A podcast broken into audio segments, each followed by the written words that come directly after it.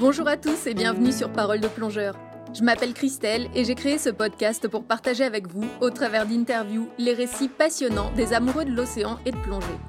J'espère que vos écoutes seront remplies de découvertes et d'inspiration.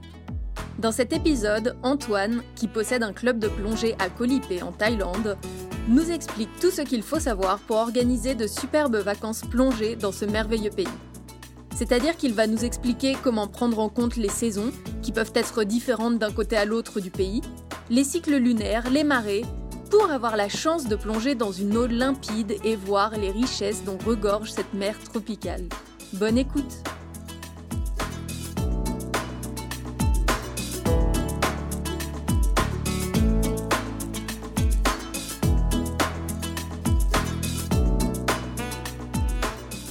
Bonjour Antoine, Salut je te remercie d'avoir pris le temps de faire cette interview avec moi. Donc tu vas nous parler de la Thaïlande aujourd'hui. Est-ce que tu pourrais déjà commencer par te, euh, te présenter? D'accord, donc euh, je m'appelle Antoine Pantelic, je suis moniteur de plongée euh, depuis plus de 25 ans et j'ai un club de plongée en Thaïlande dans le parc marin de Koh Tarutao sur la petite île de Koh Lipe. Voilà. Ok. Alors, euh, du coup, tu me parles de Kopipi, Lipe. J'ai entendu parler de Koh Lanta. Donc, moi, je suis jamais allée plonger en Thaïlande. Je, je connais pas trop. Est-ce que tu pourrais nous décrire un peu la Thaïlande au niveau de la géographie, les zones, les différentes zones où on peut plonger? Donc euh, la Thaïlande a deux mers, l'une à l'ouest qui s'appelle la mer d'Andaman, donc qui fait face aux îles Andaman et à l'Inde, donc c'est l'océan Indien, et l'autre mer qui s'appelle le golfe de Thaïlande, euh, qui fait partie de la mer de Chine du Sud, qui est de l'autre côté, donc euh, sur la partie orientale de la Thaïlande. Et là, on a les îles connues de Koh Tao, Koh Samui, Koh Phangan. Donc moi, je suis sur de l'autre côté, sur la mer d'Andaman, Koh étant l'île la plus euh, au sud, donc à la frontière de la Malaisie. Et en remontant vers le nord, vous avez euh, l'île euh, très connue de Koh Lanta en France, évidemment. Et au nord de Koh Lanta, quand vous continuez à remonter vers le nord de la mer d'Andaman, vous avez la petite île de Koh Phi qui est très connue parce qu'il y a évidemment le, film The Beach qui avait été tourné avec Leonardo DiCaprio et Phuket. Et encore plus au nord, en allant vers la frontière birmane, vous avez les îles Similan qui sont très connues par les plongeurs. D'accord celles-ci, elles sont protégées et on peut pas, il n'y a, pas de tourisme dessus. C'est que en liveaboard que ça se fait, non? Ça se fait que en liveaboard, ça se fait aussi à la journée. Vous pouvez partir de Kaolak, euh, qui est sur le continent euh, thaïlandais en face des Similan, et vous pouvez partir à la journée en, bateau rapide, speedboat ou même euh, voilà quoi. Donc il est possible quand même d'y aller à la journée, mais c'est vrai qu'il y a il n'y a pas de construction, pas de village. Euh, en Thaïlande, il faut savoir quand même qu'il y a des parcs nationaux qui gèrent certaines zones euh, maritimes. Donc on appelle ça des parcs marins. Donc il y a le parc marin des Similan, euh, il y a le parc marin de Koh Phi il y a le parc marin de Koh Lanta au large de Koh Lanta, et il y a le parc marin qui est le plus grand parc marin d'Asie du Sud-Est de Koh Tarutao qui englobe Koh Lipe là où je suis. D'accord. Donc quand tu parles de parc marin, en fait, c'est constitué de centaines ou de dizaines d'îles? Tout à fait. Nous, euh, le nôtre, notre euh, parc national de Tarutao est constitué de 51 îles, dont 17 euh, sur l'archipel Bhoutan, qui est l'archipel de Koh avec qu'une île qui, a été ouverte au développement privé, Koh mais entourée quand même par 16 autres îles et îlots qui restent à l'état naturel, sans aucune construction, si ce n'est à Koh Adang, par exemple, en face de Koh où il y a le centre des rangers, avec une vingtaine de bungalows, un petit restaurant géré par les Rangers, mais ça reste public. Voilà. Et en face, Colipé qui est privé, donc avec euh, du développement, des hôtels. Parfois trop, hein, mais euh, cela permet de, recevoir quand même euh, pas mal de touristes à Colipé et les touristes sortent à la journée soit en plongée, soit en snorkeling pour aller voir les îles vierges du parc marin. Voilà, donc c'est, je pense, un bon équilibre entre développement privé sur des zones très spécifiques et préservation de l'écosystème des forêts et euh, euh, de l'écosystème sous-marin euh, géré par le parc national. D'accord. Donc tu dis que les, les touristes partent à la journée. Est-ce que quand on vient donc en, vacances à Colipé, les, plongées, du coup, on, part en bateau, on plonge pas du bord, c'est plutôt, c'est plutôt ça les plongées? C'est ça, bon, même si, euh, bon, non, pour, être honnête, il n'y a pas de, de, plongée du bord parce que même le récif qui entoure Colipé euh, est souvent à 100, 200 mètres euh, au large. Donc il y a un lagon qui permet de faire du snorkeling, mais bon, euh, l'intérêt c'est d'aller jusqu'à la barrière, de voir le, petit tombant qui entoure Colipé. Et là, euh, c'est très sympa pour faire du snorkeling.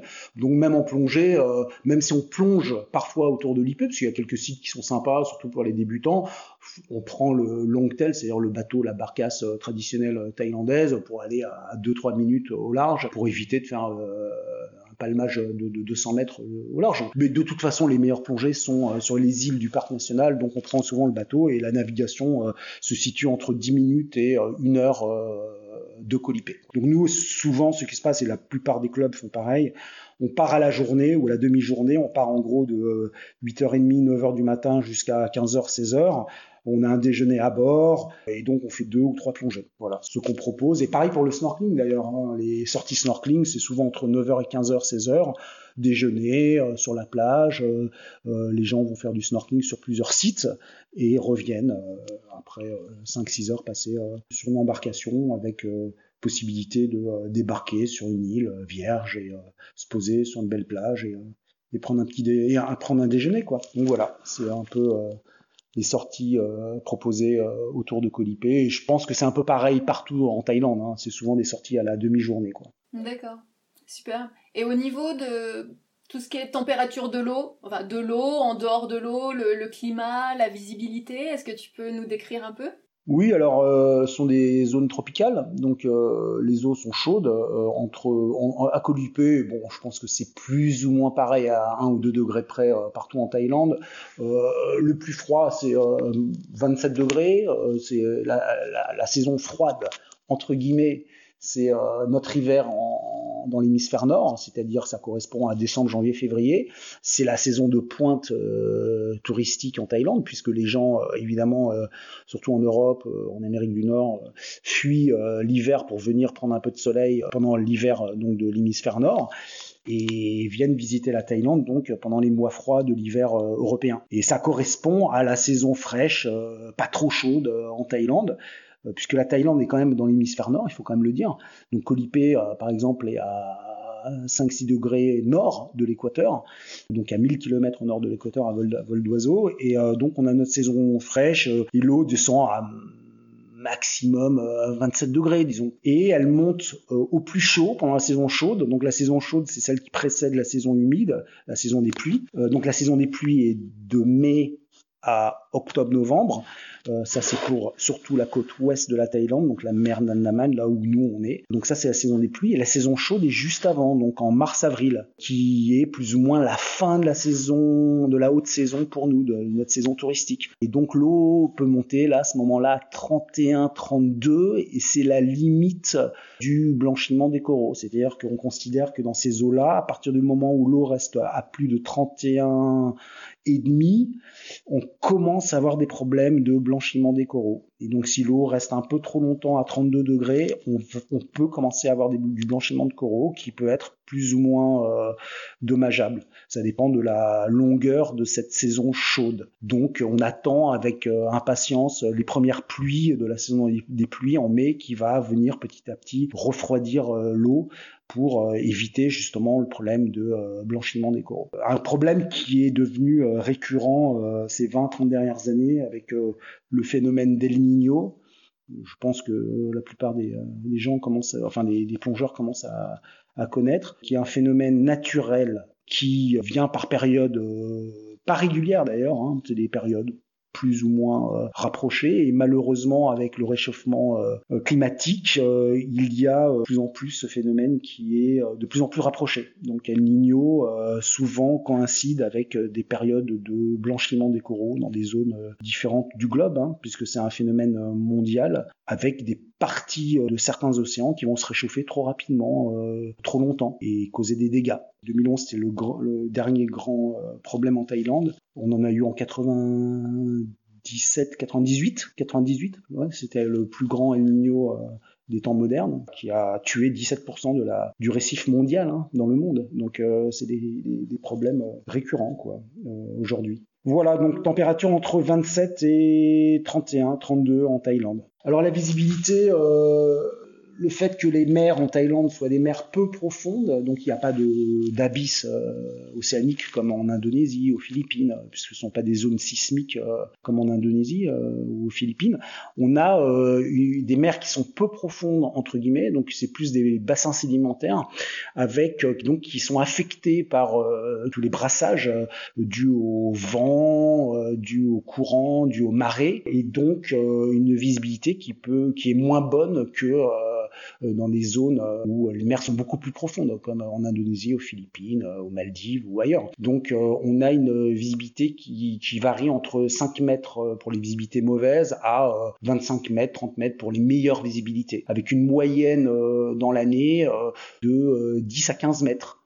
Donc qui reste correct, mais c'est pas l'eau limpide, sauf pendant certaines périodes bien définies et sur des périodes courtes en fonction des, lunes. Donc moi je euh, quand les gens me posent des questions sur mon site euh, ou me, me, contactent pour me demander les meilleures conditions, euh, quand sont-elles Je dis déjà de venir, de s'assurer si les gens ont la possibilité de s'assurer de venir pendant les phases de la mi-lune vers la pleine lune ou de la mi-lune vers la nouvelle lune et jamais la, les jours qui suivent la pleine lune ou les jours qui suivent la nouvelle lune. Donc en gros, une semaine sur deux est bien meilleur que la semaine qui suit. Ça peut jouer euh, de euh, d'avoir une visibilité de 2 à 3 fois plus importante. Donc on peut passer de 5 à 15 mètres ou de 10 à 20 mètres si vous venez pendant la bonne semaine, donc la semaine des petits coefficients. Et après, euh, il y a des périodes. alors donc la période, les périodes en Thaïlande intermédiaires entre la saison des pluies et la saison sèche, donc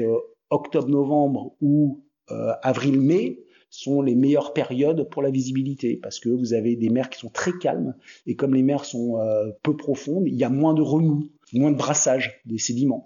Donc on aura une bien meilleure visibilité en fin de saison des pluies et en saison chaude, donc entre la fin de la saison sèche et le début, de la saison humide, euh, sur des périodes longues. Voilà. Génial, c'est super clair, j'ai appris plein de trucs. Euh, est-ce que ça, ça vaut pour les deux mers, pour toute euh, la Thaïlande, ou est-ce que le, climat, les, visibilités, tout ça, c'est différent d'une mer à l'autre? Les lunes, c'est vrai partout dans le monde, ah, surtout dans les endroits où vous avez des mers euh, peu profondes. Donc oui, au niveau des lunes, oui, c'est-à-dire que si vous plongez deux trois jours après la pleine lune ou deux trois jours après la nouvelle lune, que ça soit sur la côte est de la Thaïlande ou sur la côte ouest de la Thaïlande, c'est pareil, on aura les pire, euh, pire journée euh, sur les deux semaines qui viennent. Donc on sait, les bons plongeurs savent qu'il faut venir quand il y a les petits coefficients de marée. Par contre, au niveau de, de, euh, la saison, la saison est différente puisque dans le, dans le golfe de Thaïlande, c'est-à-dire à, l'est, du côté Koh Tao par exemple, ils ont des saisons qui sont un peu inversées, c'est-à-dire que leur saison des pluies est plus forte en novembre-décembre. Eux, ils reçoivent la mousson chinoise, euh, alors que nous, on reçoit la mousson indienne, qui est plus de, euh, de mai à octobre. Donc euh, ça ne sera pas complètement vrai au niveau de la saison. Donc il faut savoir, faire la différence. Moi, je parlais des meilleures conditions de plongée en octobre-novembre et avril-mai pour la pour la mer Nandaman, donc sur la pour la mer sur la côte ouest de la Thaïlande. Voilà. Et est-ce que les centres de plongée ferment pendant la saison des pluies? Alors ça dépend des restriction des parcs nationaux. C'est-à-dire au Similan, par exemple, oui, euh, au Similan, les îles ferment pendant euh, du 15 mai au 15 octobre au 1er novembre. En, à Kolanta, pareil, euh, les clubs ferment du 15 mai au 15 octobre au 1er novembre. À Kolipé et à Kopipi, non. Il y a un accord entre le parc national et les clubs de plongée pour laisser quelques sites ouverts pendant la saison des pluies, c'est-à-dire les sites qui sont le plus protégés de la mousson euh, du sud-ouest. Donc tous les sites qui se trouvent euh, à l'ouest de Colipé sont fermés. Par contre, les sites quelques sites qui se trouvent juste à l'est de Colipé sont ouverts parce qu'ils sont plus ou moins protégés de la grande houle qui rentre du sud-ouest par surtout par une grande île qui s'appelle Koadang. Donc on, nous laisse quand même la possibilité d'avoir un service minimum. Voilà. Et alors au niveau de, de ce qu'on peut voir, qu'est-ce qu'on peut voir en Thaïlande quand on va plonger? Alors euh, déjà il faut savoir que sur la côte euh, ouest de la Thaïlande, donc euh, la mer d'Andaman est la mer d'Andaman est réputée comme la meilleure mer pour plonger en Thaïlande, comparée à la, au golfe de Thaïlande où se trouve Koh Tao par exemple, qui est quand même une destination très connue dans le monde pour la plongée, alors que la plongée, même s'ils ont quelques très beaux sites de plongée, est moins riche que sur la mer d'Andaman. Il faut savoir que la mer d'Andaman a une biodiversité trois fois plus riche que le golfe de Thaïlande parce que c'est une mer qui est beaucoup plus ouverte, c'est des conditions semi-océaniques, c'est comme l'océan Indien qui rentre dans la mer d'Andaman. Et donc on a des coefficients de marée beaucoup plus importants que dans le golfe de Thaïlande et donc euh, on a plus de richesse. Donc euh, on va avoir surtout des récifs qui sont euh, un mélange de coraux durs et de très très beaux coraux mous. Donc on a des coraux mous ou coraux souples qui sont d'une qui sont multicolores. Donc beaucoup de gorgones, beaucoup d'anémones, beaucoup de d'alcyonnaires, ces coraux mous roses, rouges, violets, blancs, qui donnent une coloration récif incroyable. je pense que je peux dire qu'à Colipé on a sûrement les plus beaux coraux mous de toute la Thaïlande. Et après, au niveau de la faune, euh, vous avez, euh, il y a pas mal de requins-baleines. Hein. À Koh Tao, ils sont réputés pour avoir euh, certains sites où les requins-baleines sont quand même souvent vus, ce qui est vrai, comme à Chumpon Pinnacle, à Sail Rock, ils voient beaucoup de requins-baleines. Il y a une période pour ça? Pour être honnête, à Koh Tao, je sais pas trop. je pense que c'est plus ou moins toute l'année, surtout les bonnes, euh, surtout la saison où ils ont, où les mers sont les plus calmes, parce que parce qu'en gros, il faut, faut pas oublier aussi une chose, c'est que quand euh, les bateaux ne sortent pas parce que euh, le temps est mauvais, les conditions sont mauvaises, même s'il y a du requin baleine, ils vont pas les voir parce qu'il y a moins de plongeurs, c'est tout. Donc c'est une question de, euh, plus il y a de volume de plongeurs et plus il va y avoir de, euh, comment dire de, rencontres entre les plongeurs mais je pense que il faut savoir quand même avec les requins de baleine, le requin baleine, il n'y a pas réellement de saison. Hein. Ils peuvent, c'est pas comme des baleines où il y a des migrations qui sont, on, on les voit à ce moment-là et pas pas d'autres. Les requins baleines, ils vont, ils viennent, il n'y a pas réellement de saison, même si de notre côté, longtemps on considérait que euh, la période euh, février-mai était la meilleure période pour voir du requin-baleine. Donc euh, on, va considérer que oui, peut-être il y a plus de rencontres avec le requin-baleine en février, mars, avril, mai, de notre côté, côté Colipé, Colanta, tout ça. mais pour être honnête, moi, pour avoir plongé pendant toutes ces années en, Thaïlande, j'en ai vu en octobre, en novembre, en décembre, j'en ai vu pratiquement tous les mois de l'année. Hein, voilà. Après, il y a de la manta, la manta aussi. Euh, alors, à Colipé, pas trop. Je, on en voit, mais euh, franchement, très rarement. Pas autant que au large de Kolanta, où vous voyez à Indeng Muang, par exemple, vous en avez pas mal, ou au Similan ou à Kobon, Kotacha et à, chez le Rock, ils en voient aussi beaucoup plus souvent. Donc euh, Colipé a pas trop de manta, malheureusement. Par contre, on a la Rédiable. La Rédiable, c'est la Mobula, qui est une sorte de manta, un peu plus petite, un peu plus rapide, légèrement différente.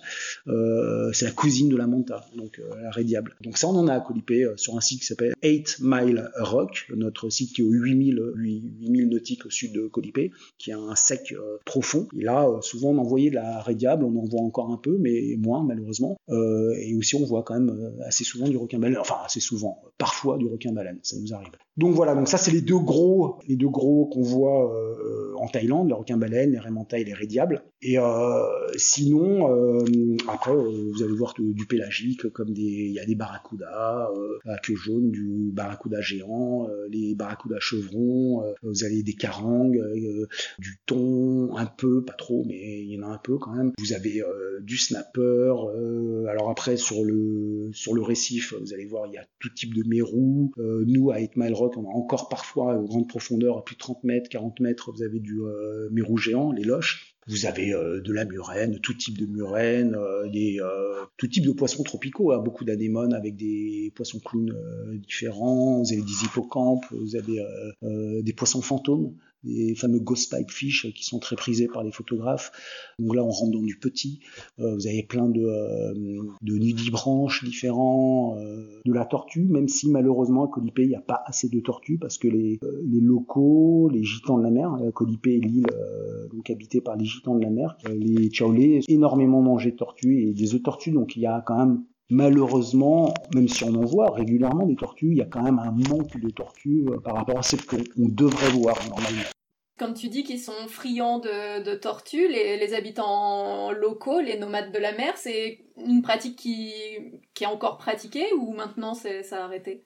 Non, c'est encore pratiqué, euh, même si peut-être ça l'est moins, parce que évidemment avec euh, le tourisme, euh, les Chaolais quand même en général se sont enrichis, donc ils ont maintenant accès à quand même d'autres nourritures d'ailleurs qui sont pas toujours saines. Faut bien le dire, la nouvelle génération de Chaolé, comme la nouvelle génération de Thaïlandais, commence à avoir des problèmes des fois d'obésité parce qu'il y a de la malbouffe qui est maintenant présente alors qu'elle n'était pas du tout il y a 20 ans et donc les mœurs même culinaires changent.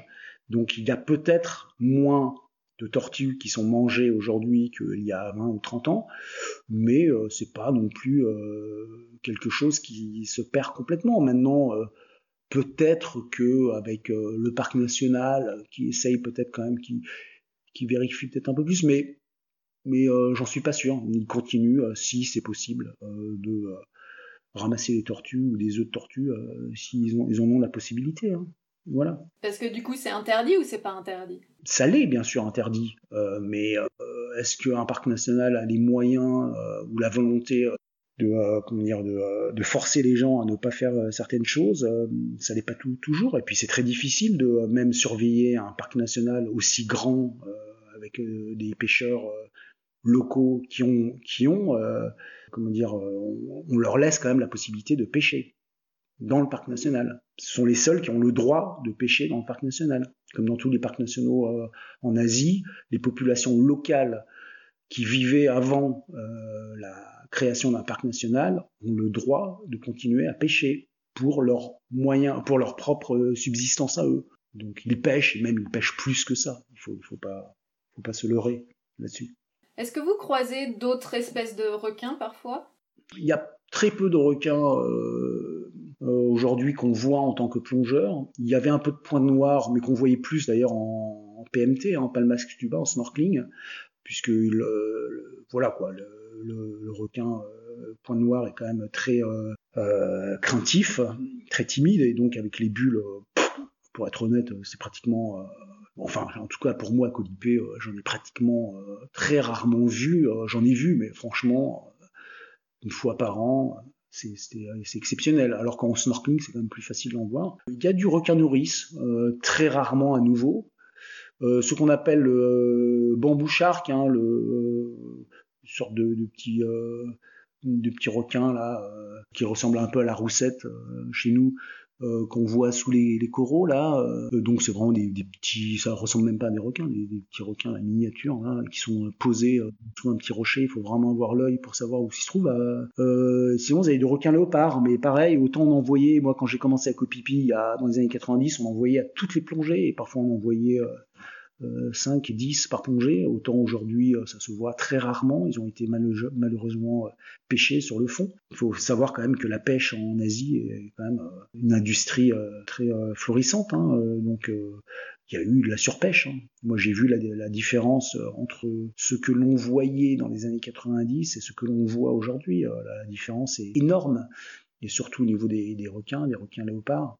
Les bancs de poissons aussi, bien sûr. Il y en a moins aujourd'hui qu'il y en a il y a, 30 ans. Mais ça, c'est un phénomène qui n'est pas propre à l'Asie, c'est propre, euh, c'est partout pareil. enfin, moi, ce que je voyais dans les années 90, euh, on le voit plus aujourd'hui, ou on le voit beaucoup moins aujourd'hui. Et pareil, quand je, parle avec euh, des vieux plongeurs qui ont plongé dans les années 70, 60, 70, 80, bah, ils me disent exactement pareil pour moi qui commençais dans les années 90. Donc, euh, faut pas se voiler la face. on voit de moins en moins de choses en quantité. Ça, c'est dû à la surpêche. Voilà, ça, c'est, et c'est irrémédiable. À moins de créer des zones, des sanctuaires.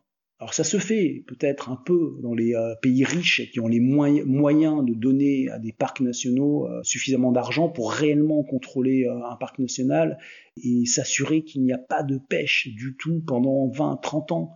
Et dans ce cas-là, oui, vous avez des poches qui se reforment. Rien n'est irrémédiable. C'est-à-dire la, la nature est bonne mère, elle se reconstitue rapidement, plus rapidement qu'on ne le pense, que ce soit pour les coraux ou que ce soit pour, euh, pour la faune.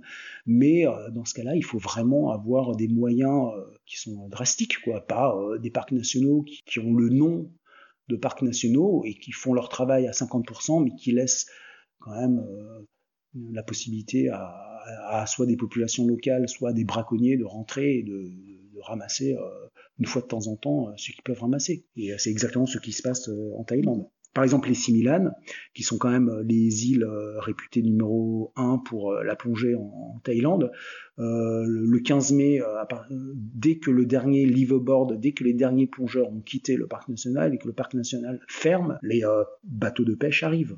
Il faut le savoir. C'est un secret pour personne. Ouais, Est-ce que toi, tu as un site préféré en Thaïlande?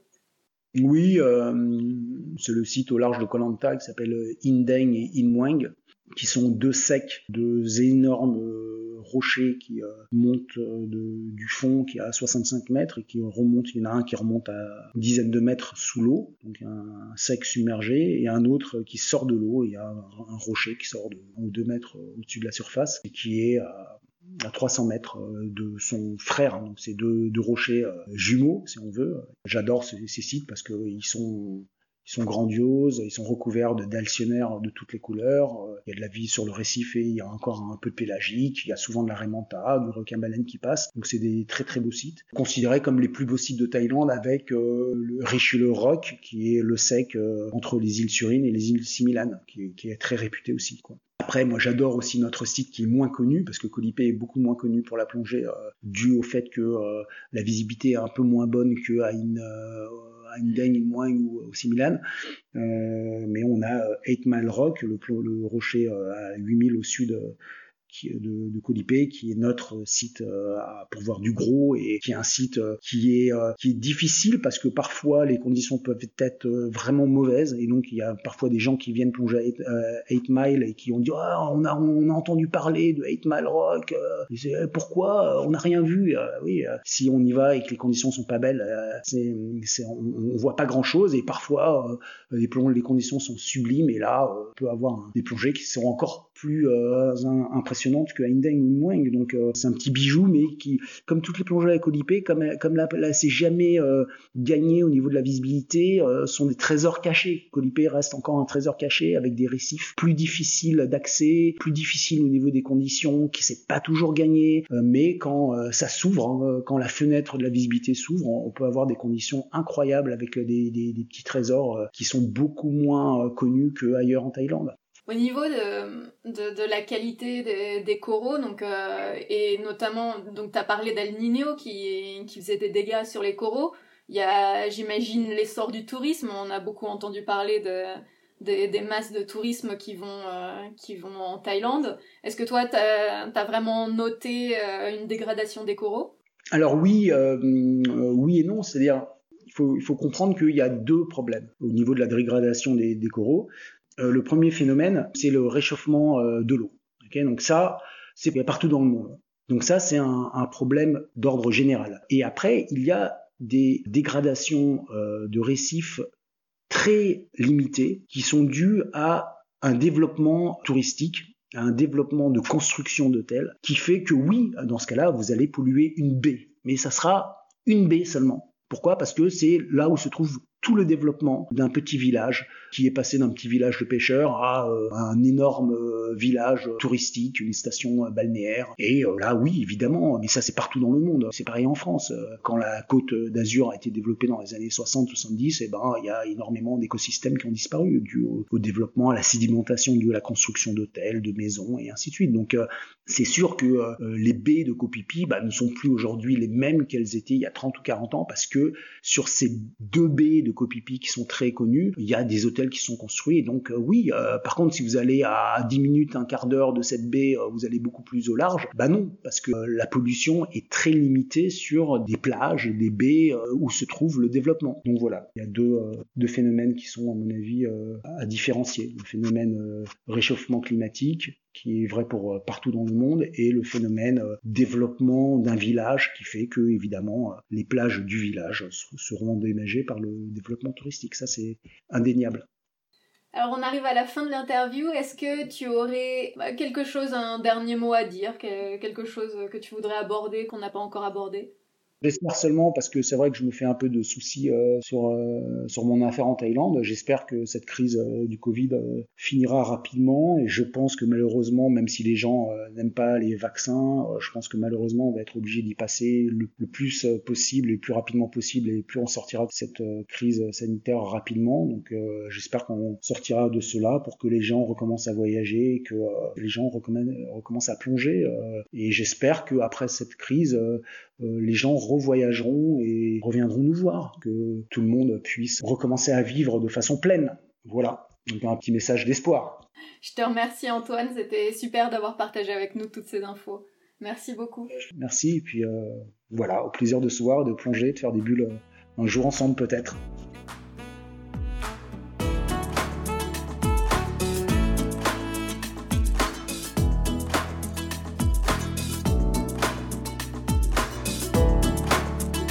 Cet épisode est terminé. Merci de nous avoir écoutés. Pour ne rater aucun épisode, abonnez-vous au podcast et surtout, dites-moi ce que vous en pensez. C'est ce qui va finalement m'aider à améliorer mes interviews. Vous pouvez aussi trouver des photos de mes invités et des informations utiles sur le podcast, sur la page Facebook Parole de Plongeur et sur le site internet www.paroledeplongeur.com. Si vous avez une histoire à me raconter, que votre parcours peut inspirer les autres ou que vous souhaitez aborder un sujet en particulier, contactez-moi à info at paroledeplongeur.com. Un grand merci à Frédéric Bro pour l'aide qu'il m'apporte pour la réalisation de ce podcast. Et merci également à Sacha Ende qui a composé la musique que vous entendez. À très bientôt!